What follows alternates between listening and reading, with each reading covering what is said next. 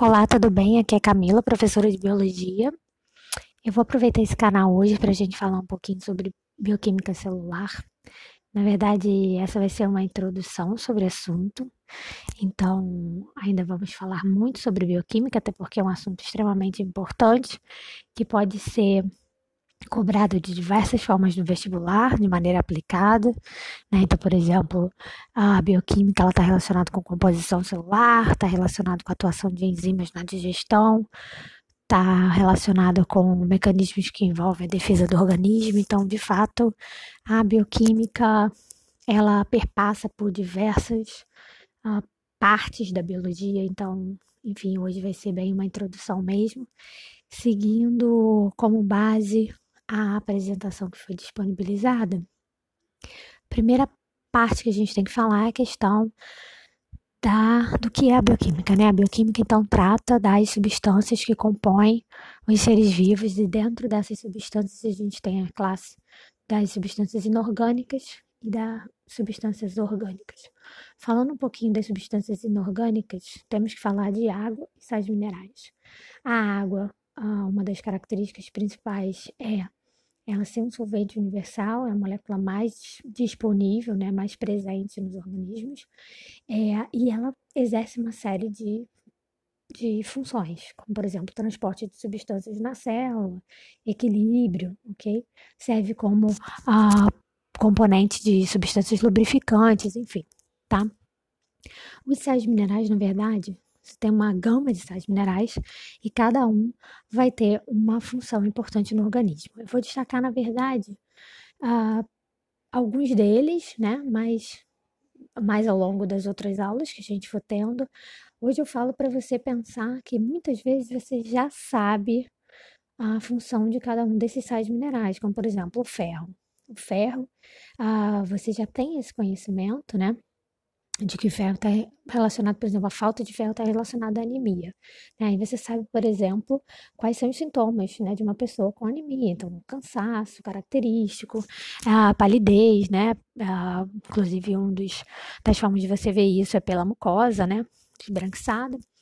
E por que isso é, uma coisa tem a ver com a outra, ou seja, a falta do ferro está relacionado com um quadro de cansaço, porque o ferro ele é um dos componentes da hemoglobina, que por sua vez faz parte da célula hemácia, que carrega os gases da respiração, né?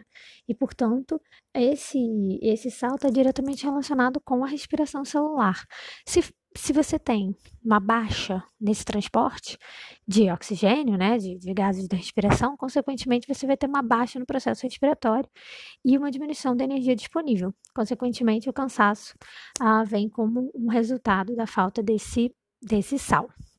Enfim, ah, vou, vou, dando outras, outras referências sobre os demais compostos, né? Então, agora, indo para a classe da dos compostos orgânicos, a gente tem então lipídios, proteínas, carboidratos, ácidos nucleicos, né? Todos esses fazem parte desse grande grupo das substâncias orgânicas. No caso dos lipídios, eu destaco, por exemplo, os lipídios que, estão, uh, que formam a membrana celular, né? A membrana plasmática. Esse lipídio é um fosfolipídio, ou seja, ele tem uma parte que é hidrofílica, outra parte que é hidrofóbica, e ele é fundamental, essa composição é fundamental para fazer parte fazer a estrutura de membrana, ok? É, enfim, existem outras características dos lipídios que também são importantes, né? Então, muitas vezes ele serve como uh, base para solubilização de algumas vitaminas, por exemplo, né? Uh, você tem hormônios à base de lipídios, mas uh, e, e, assim, eles têm funções muito variadas. Já né? a gente vai aprofundar esse assunto posteriormente. Já uh, os açúcares, é, vale a gente falar da classificação dos açúcares, né? Então você tem os monossacarídeos, os disacarídeos e os polissacarídeos. Cada uma dessas classes você tem uh, importâncias e você tem é, açúcares com funções muito diversas, tá? Mas vale ressaltar é, alguns desses açúcares, como por exemplo a glicose, base aí da nossa respiração celular.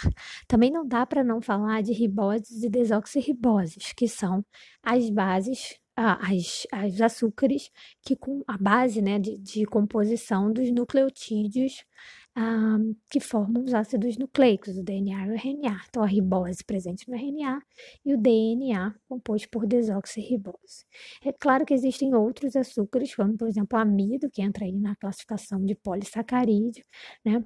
Você tem a celulose, que faz parte da membrana, desculpa, da parede celular celulósica dos, das células vegetais, glicogênio, que serve como reserva, né, dos animais, por exemplo, ok?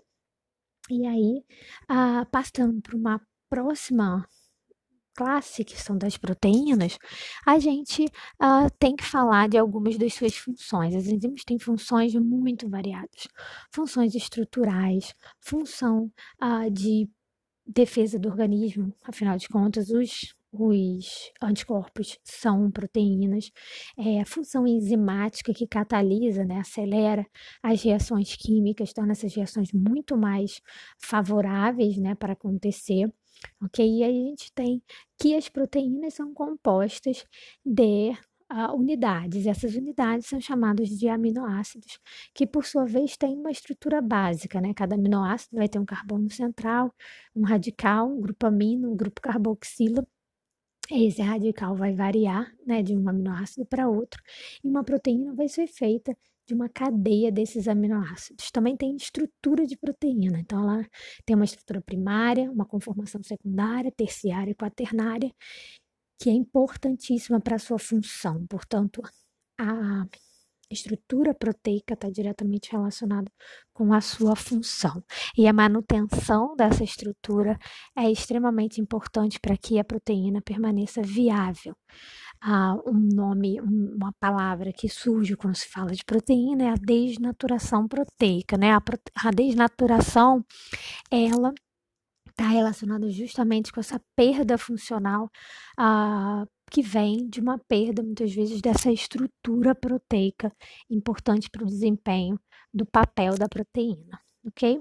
A última classe que eu vou citar nessa breve introdução são os ácidos nucleicos. Os ácidos nucleicos a gente fala muito, né? A gente ouve muito falar, inclusive na mídia.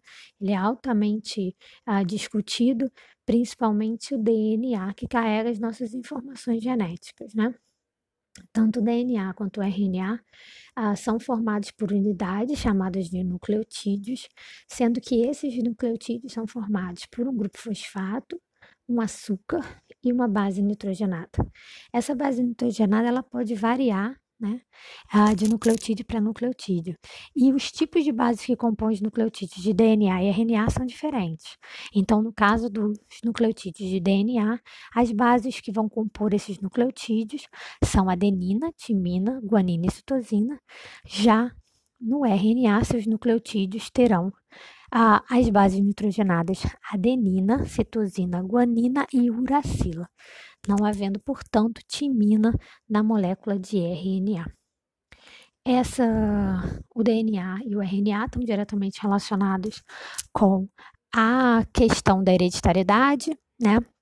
O DNA, principalmente com a questão de hereditariedade, o RNA está diretamente relacionado com a produção de proteína e o funcionamento celular uh, comandado por esse DNA, ok? Então, acho que hoje eu fico por aqui.